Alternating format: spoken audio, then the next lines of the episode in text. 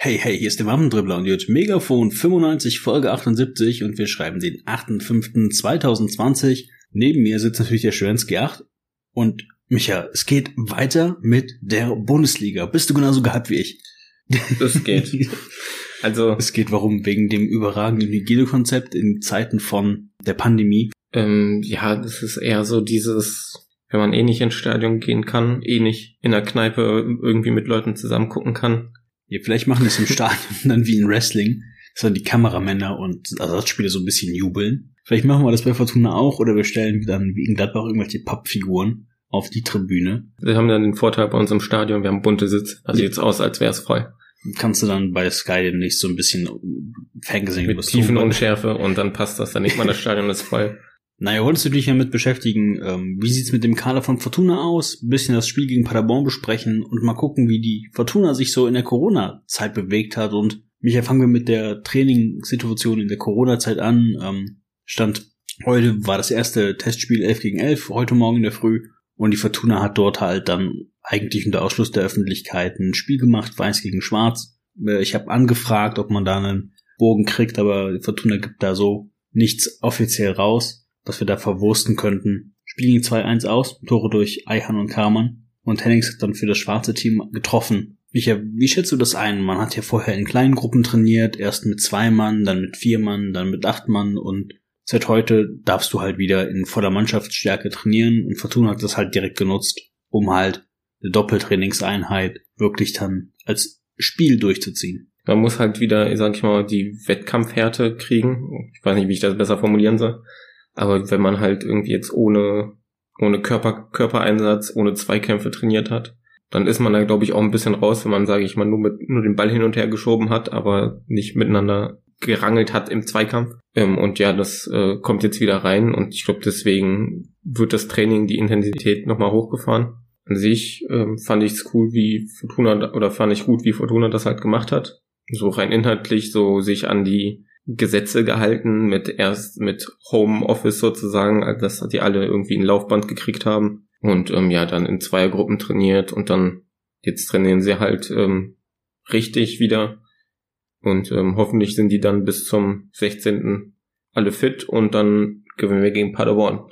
Das wäre natürlich überragend. Gucken wir mal an, in der ersten äh, Test-Corona-Welle gab es für Fortuna keine positiven Fälle wenn die Spieler sich halt äh, an ihre Ausgangsbegrenzung halten und Kontaktvermeidung halten, dann passiert das, passiert ja wahrscheinlich nicht viel. Und wir können in gesamter Mannschaftscheck spielen, denn die DFL hat schon gesagt, es wird so lange gespielt, bis man nach dem Regelwerk spielen kann. Sprich, äh, solange sieben Feldspieler übrig bleiben, die nicht infiziert sind, musst du spielen. Finde ich auch ziemlich lustig. Etwas, was ich nicht lustig, sondern gut finde, ist die Vertragsverlängerung von Thomas Kleine. Bin mir gar nicht sicher, ob wir die das, die das letzte Mal im Podcast schon erwähnt haben oder nicht. Aber grundsätzlich ist das was Positives. Ja, das sehe ich genauso. Ähm, ja, die letzte Podcast-Aufnahme ist so lange her, aber ich finde auch gut, dass wir mit äh, Thomas Klein verlängert haben. Der macht einen, meiner Meinung nach, einen guten Job. Ähm, hab ja auch ein bisschen, als Funke äh, gegangen ist, ein bisschen, was heißt gehofft, aber ich hätte mir auch vorstellen können, dass man eine interne Lösung, dass der, ähm, dass der Kleine die die Rolle vom Funkel übernimmt mit Bellinghausen als Co-Trainer, aber das hat, glaube ich, Fortuna dem noch nicht zugetraut, weil er halt noch keine Erfahrung hat, was wirklich den Cheftrainer äh, angeht. Etwas, was wir vielleicht auch nochmal besprechen können, ähm, ist die Position des Sportvorstands. Uwe Klein, Luzanstiel, beendet zum Saison seine, ja, seinen Arbeitsvertrag bei der Fortuna. Er hat fristgerecht gekündigt, äh, aus persönlichen Gründen und Gründe, die im Verein bestehen. Aktuell treibt er sich auch international nieder. Fußball-Talkshow rum. Kurz, wie findest du, dass Uwe Klein jetzt sein Nachfolger ist? Ja, ich finde es halt schade, dass Pfannstiel weg ist. Ich fand, ich finde, der hat halt einen guten Job hier gemacht. Aber finde auch gut, dass man dann, sage ich mal, eine interne Lösung dafür gefunden hat. Hoffen wir und wünschen wir äh, den beiden alles Gute und natürlich auch Lutz Pfannstiel alles Gute dann demnächst in der Türkei bei Besiktas Istanbul im Sportvorstand. Und dann geht's natürlich weiter Kurze News noch, die Bezirkssportanlage am Flingerbruch wird für 2,5 Millionen Euro saniert, weil 2024 ist eine EM-Trainingsstätte wird. Die ähm, Stadt Düsseldorf hat halt, sag ich mal, Geld locker gemacht für den Flingerbruch, um da die, das ganze Trainingsgelände mit, äh, mit dem Nachwuchsleistungszentrum, mit dem Paulianenstadion, mit dem wie hieß der, Flingern, der Fußballverein, den ja jetzt auch Fortuna gekauft hat, oder das Gelände zumindest Ähm, Ich meine, es wäre SC Flinger gewesen. Genau, und das gehört ja jetzt auch, beziehungsweise da steht ja jetzt das Nachwuchsleistungszentrum drauf. Ja, da sollen jetzt halt ähm, die Trainingsplätze angepasst werden, dass die halt, sage ich mal, als Trainingsstätte für die EM 2024 gelten und das Pauliane-Stadion soll halt äh, modernisiert werden. Der Gästeeingang soll da irgendwie an die heutigen äh, Standards angepasst Genau, werden. es geht ja primär um die Gästetribüne, genauso wie äh, An- und Abfahrtsmöglichkeiten. Das heißt, äh, es wird in Zäune, in Wege, in Mauern und in die Gästetribüne investiert. Und natürlich werden die Kabinen des Paganes-Stadions auch nochmal auf Hochglanz poliert und ähm, das war's dann auch schon. Grundsätzlich finde ich das cool, dass da was passiert. Aber- ich finde es allgemein, ja, sorry, dass ich jetzt, aber ich finde es halt allgemein gut, dass da am Flingerbruch jetzt, ähm, ja, mit dem Nachwuchsleistungszentrum, dass da jetzt auch ein bisschen, sage ich mal, Kohle reingesteckt wird, alles nochmal aufgefrischt wird, Ja, alles es- modernisiert wird und halt, ja dass sein. man sein Herz am Flingerbruch lässt, obwohl jetzt die Profiabteilung, sage ich mal, nach Stock umgezogen ist und da trainiert, aber dass da halt die Jugendabteilung trotzdem noch in Flingern bleibt, da wo, Wollte ich wo gerade sie sagen, herkommen. die, Jugend ist in Flingern und ähm, die wird da halt auch bleiben, weil man dort halt die Möglichkeiten hat, die ganzen Mannschaften zu trainieren mit Leistungszentrum und dem Stadion etc. Das wird, da wird, es wird halt auch bleiben. Und die Profis trainieren halt, weil es halt einfach krass mehr Möglichkeiten gibt, halt in Stockholm, direkt an der Arena. Dort sind auch die meisten der Büros der Fortuna aktuell. Also kann man da durchaus was machen. So, jetzt haben wir ein bisschen gequatscht über News und über äh, die Pandemie und alles Mögliche. Jetzt möchte ich aber gerne mal von dir wissen, wie schätzt du allgemein die Spielerfitness in der Bundesliga ein? Weil wir hatten jetzt Homeoffice, jetzt haben wir irgendwie eine Woche lang irgendwie reguläres Mannschaftstraining mit Desinfektionsmitteln und Fiebermessen und allen möglichen Kram und Tests. Jetzt wird erst eine Woche wirklich trainiert. Die FIFA hat jetzt gestartet auf Anfrage von der DFL, dass man fünf Wechsel äh, im Reglement kurzfristig als Notfallplan zulässt. Wie stehst du zu diesen fünf Wechseln und wie schätzt du die Fitness generell der Bundesliga-Teams ein? Sind die alle auf Wettkampfniveau oder können wir uns da auf äh, Kampfschlachten einstellen? die haben ja alle trainiert. Also das Ding ist, fit sind die meiner Meinung nach oder sollten die meiner Meinung nach alle sein. Was halt fehlt, ist aktuell die Spielpraxis. Aber ich glaube, rein, rein fitnesstechnisch gesehen müssten die eigentlich wahrscheinlich fitter sein als sonst, weil die halt weniger spielen konnten und deswegen mehr gelaufen sind, würde ich mal behaupten.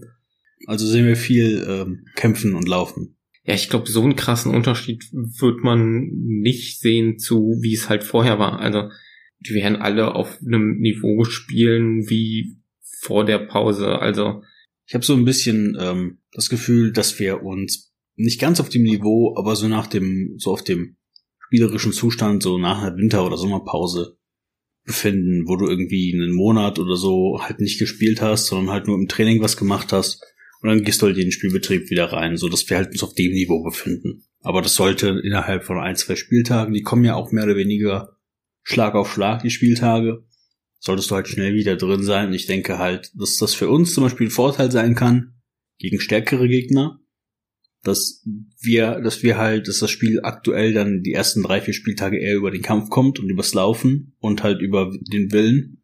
Das könnte uns vom Vorteil sein. Aber es ist jetzt auch nur ein Vorteil, der halt auch sich in einem minimalen, wirklich, wirklich minimalen Spielraum befindet. Bei einem, der kann halt ein Spiel entscheiden, aber es ist jetzt nicht so, wenn du gegen Bayern spielst, dann kannst du jetzt aktuell nicht unbedingt mehr reißen als sonst. das Einzige, was, sage ich, wegfällt, ist so die Formkurve. Also, die Mannschaften, die halt gut in Form waren, die sind wieder auf plus minus null. Die Mannschaften, die schlecht in Form waren, sind auch wieder bei plus minus null. Aber ich glaube, rein inhaltlich von der Standardstärke oder der Standardfitness der Mannschaften, da hat sich nicht viel getan. Vielleicht mal konnte man die Zeit nutzen ohne Zweikämpfe und hat dann vielleicht taktisch noch zwei, drei Kniffe gemacht. Das könnte dann vielleicht noch von Bedeutung sein, aber Schätzt du denn Uwe Rösler so ein, dass er äh, die Zeit genutzt hat, um taktisch nochmal eine Stufe draufzulegen?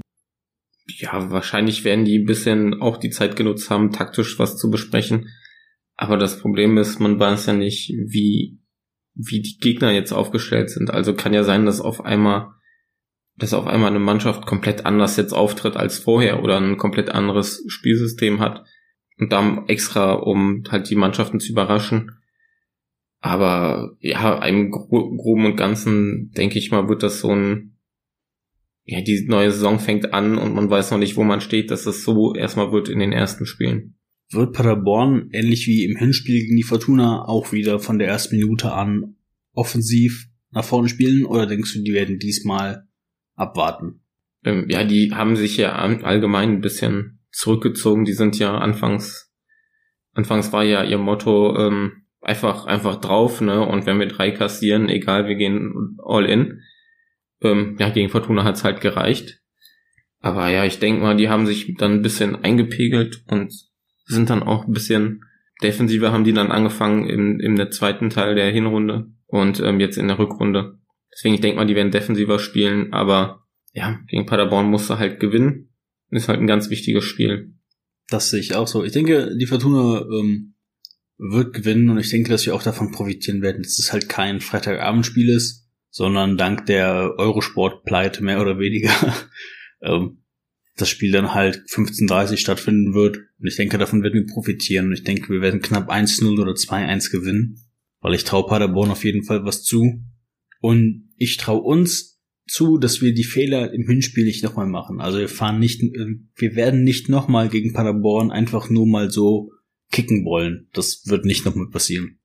Ja, das glaube ich auch und das ähm, hoffe ich auch, weil ist halt ein ganz wichtiges Spiel, wenn du jetzt Paderborn halt drankommen lässt dann gibst du denen so einen Push. Das war halt damals, als wir ähm, Bundesliga gespielt haben, wo halt das Rück der Rundrundenauftakt gegen Augsburg war, die war halt mit Abstand letzter waren und dann lässt du die halt das erste Spiel der Rückrunde lässt du die halt gewinnen und gibst ihnen dann so einen Motivationsschub und dann haben die am Ende noch die Klasse gehalten, obwohl die gefühlt, ich weiß nicht mehr, was das war, aber die hatten nach der Hinrunde gefühlt irgendwie acht Punkte oder so und haben dann trotzdem am Ende die Klasse gehalten. Ja, du darfst, man darf Paderborn jetzt nicht das Gefühl geben, ach, hier geht ja noch was, wir können Fortuna noch einholen, sondern eigentlich müsste man die direkt, die Flammen, die jetzt aufkommen, direkt austreten und eigentlich müsste man die 3-0 wegfegen, weil dann hat man die vom, vom Leib, sage ich mal, dann kommen die nicht wieder. Aber wenn du die, äh, wenn du denen irgendwie einen Punkt schenkst oder sogar einen Sieg, dann merken die so, oh, wir können vom letzten, wir können ja doch noch die Klasse halten, so. Und deswegen am besten direkt die Flammen oder die Glut nicht zur Flammen kommen lassen, sondern direkt austreten und ähm, ja, gegen Paderborn gewinnen und dann wird's auf jeden Fall entspannter. Ja, du erinnerst gerade so ein bisschen Bundesliga und äh, André Voronin und Norbert Meyer und ich habe da gerade so voll die Flashbacks von. Nach dem direkten Abstieg mit dem Skandalspiel, dann Dortmund gegen Hoffenheim, mit dem Gurkenkick da und was auch alles das dann war und den Norbert Meyer und der Freundin von André Voronin und wer bei uns zu dem Zeitpunkt alles gespielt hat, kriegst du auch kaum noch drauf, weil die haben irgendwie vor der Bundesliga-Saison Leute geholt wie Duri Cha und Ronny Gabuczewski und zehn andere. Ja, aber das waren tatsächlich schöne Zeiten. So, schöne Zeiten sind auch heute 125 Jahre äh, Fortuna. Micha, sammelst du auch fleißig Klebebildchen? Bis jetzt noch nicht, aber ich weiß noch nicht, ob's dabei bleibt. Also ich habe Du bist äh, genauso am Fluchen wie halb Facebook und Twitter, weil äh, es an Kiosk oder am Bütchen keine Klebebilder mehr zu kaufen gibt, weil man bei Fortuna zu negativ kalkuliert hat. Ja, also nee, ich habe halt auch schon mitbekommen, dass Leute ihre Sticker nicht kriegen und dann so, wo ich mir auch denke, ja, sind das Sticker oder Heroin? Kriegt euch mal wieder ein, so. Ja, aber das ist halt das Problem, die, die haben es halt beauftragt, das zu machen, als, als Aktion von 25 Jahre Fortuna, ist auch super schön, das Album, mein Vater hat das, das sieht super toll aus, auch mit Aufklebern voll drin, alles wunderbar. Und man hat bei Fortuna halt einfach nicht damit gerechnet, dass sich das Ding so krass verkauft, genauso wie die Klebebilder, dass man da einfach so viel von verkauft, damit hat man halt nicht gerechnet. Sollen sich die Leute wieder einkriegen. Nein, aber also ja, du, das ist so. Du findest die Hetzerei wegen äh, nicht vorhandenen Klebebällchen und zu wenig Bestellungen von Fortuna halt für kindisch. Kann man das so sagen? Ja, also das ist, das ist ja allgemein so, was so Leute bei Facebook schreiben. Wartet mal, also die werden, die werden ja nicht einfach keine Sticker, die haben ja nicht irgendwie 500 Hefte verkauft, aber nur 100 Sticker produziert, so, sondern die kommen ja alle nach. Ja, die haben wirklich äh, eine normale Charge produziert.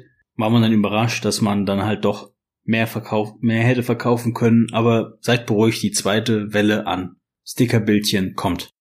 Ja, und dann, ähm, mir fällt gerade ein, der äh, Fanshop am Burgplatz, der wurde ja jetzt äh, vergrößert, beziehungsweise der Laden nebenan. Ich, ich weiß nicht, ich habe nur Bilder gesehen, dass der Laden auf einmal größer ist. Also ich denke nicht, dass sie in den kleinen Laden einen großen Laden gemacht haben, sondern dass die dann irgendwie von nebenan nee, die haben, die was haben, eingekauft die, haben. Die haben noch was gekauft, aber ich weiß nicht, ob die auch den Headshop gekauft haben. Aber ähm, ja, das war nur jetzt so eine Info am Rand, die mir eingefallen ist wegen den Stickern. Das ist halt, ich finde manchmal, dass Leute einfach übertreiben. Folgt uns und teilt uns und schaut uns natürlich in die Kommentare oder per E-Mail at projektmegafonpodcast.gmail.com. Schreibt uns, ob ihr die Sticker sammelt und ob ihr genauso enttäuscht seid, dass es keine mehr gibt. Wir würden uns über euer Feedback natürlich freuen. So, Micha, hast du noch letzte Worte? Natürlich habe ich letzte Worte. Ja, ich wollte mich, ich, äh, ja, das ist so dieses, wir haben halt lang nicht mehr aufgenommen, da kommt man halt, da ist man auch nicht mehr so in der Übung, aber ich würde Ja. euch, würd mal sagen, macht euch eine Mate auf, ähm, grü grüßt eure Kinder, grü sagt mal, sagt mal, ihr könnt ja euren Kindern erzählen, damals, als Bundesliga noch lief, da war die Welt noch in Ordnung, ähm, und jetzt guckt euch das an und ähm, hoffentlich, hoffentlich überlebt ihr das auch als Geisterspiele und da finde ich ja auch, dass da teilweise übertrieben wird, wie die Leute jetzt irgendwie haten, weil es Geisterspiele sein wird. Ich so, ja, wollt ihr kein Fußball gucken oder halt Geisterspiele? Ähm, ja, aber Ja klar, man merkt jetzt, dass äh, Fußballfans halt doch wichtig sind, äh, weil die halt zu der Atmosphäre beitragen. Also man merkt ja jetzt erst, also dass die Fußballfans tatsächlich Teil des Produktes sind, sondern so du verkaufst den Fußball über Fernsehrechte weltweit so hoch wie sie sind, nicht weil es Live-Sport ist und du es nicht wieder verwursten kannst, weil es halt, wenn das Spiel einmal fertig ist, interessiert einem das Ergebnis nicht mehr. Dann guckst du, du guckst dir außer wir zwei Nerds guckt sich keiner irgendwie ein Champions League Finale AC Mailand gegen Liverpool nochmal an. Dreimal oder so. Also au außer uns macht das keine Sau. Oder außer uns guckt auch keiner diese Bundesliga DVD, oh, nur um Freddy Bobic zu sehen, wie der gerade aus braun gebrannt aus dem Sommerurlaub dunkler ist als auf Muela. So das, das macht außer uns Nerds macht das keiner. Also ähm, von der, der USP von der Bundesliga sind halt die Fans so. Und das ist ja nicht so wie in England, wo die halt die besten Stars haben oder in Spanien die die zwei guten Fußballclubs, dann hat man noch so einen halbguten mit Atletico und danach kommt halt Durchschnitt so. Das Merkmal von der Bundesliga sind halt die Fans, so wofür uns auch andere Ligen beleihen. Vielleicht nicht der schönste Fußball, vielleicht nicht teu die teuersten Spieler, aber die Fans. wir haben aber auch mit noch moderate Ticketpreise. Es gibt äh, zum Beispiel aus England. Ja, aber das bei- beinhaltet ja Fans. Also das ist so, dass es hier halt fanfreundlich ist. Wie gesagt, äh, teilt uns, liked uns, installiert uns auf allen Devices. Fünf Sterne bei Apple Podcast helfen uns wie immer sehr. Es ist einfach traurig. Wir müssen mal gucken, was wir machen. Wir machen einfach weiter, weil es Spaß macht, über Fortuna zu quatschen. Ich bin der Wampendrüller und wenn der Schwensky nichts mehr zu sagen hat, ist die Folge beendet. Weiter, immer weiter und auf Wiedersehen.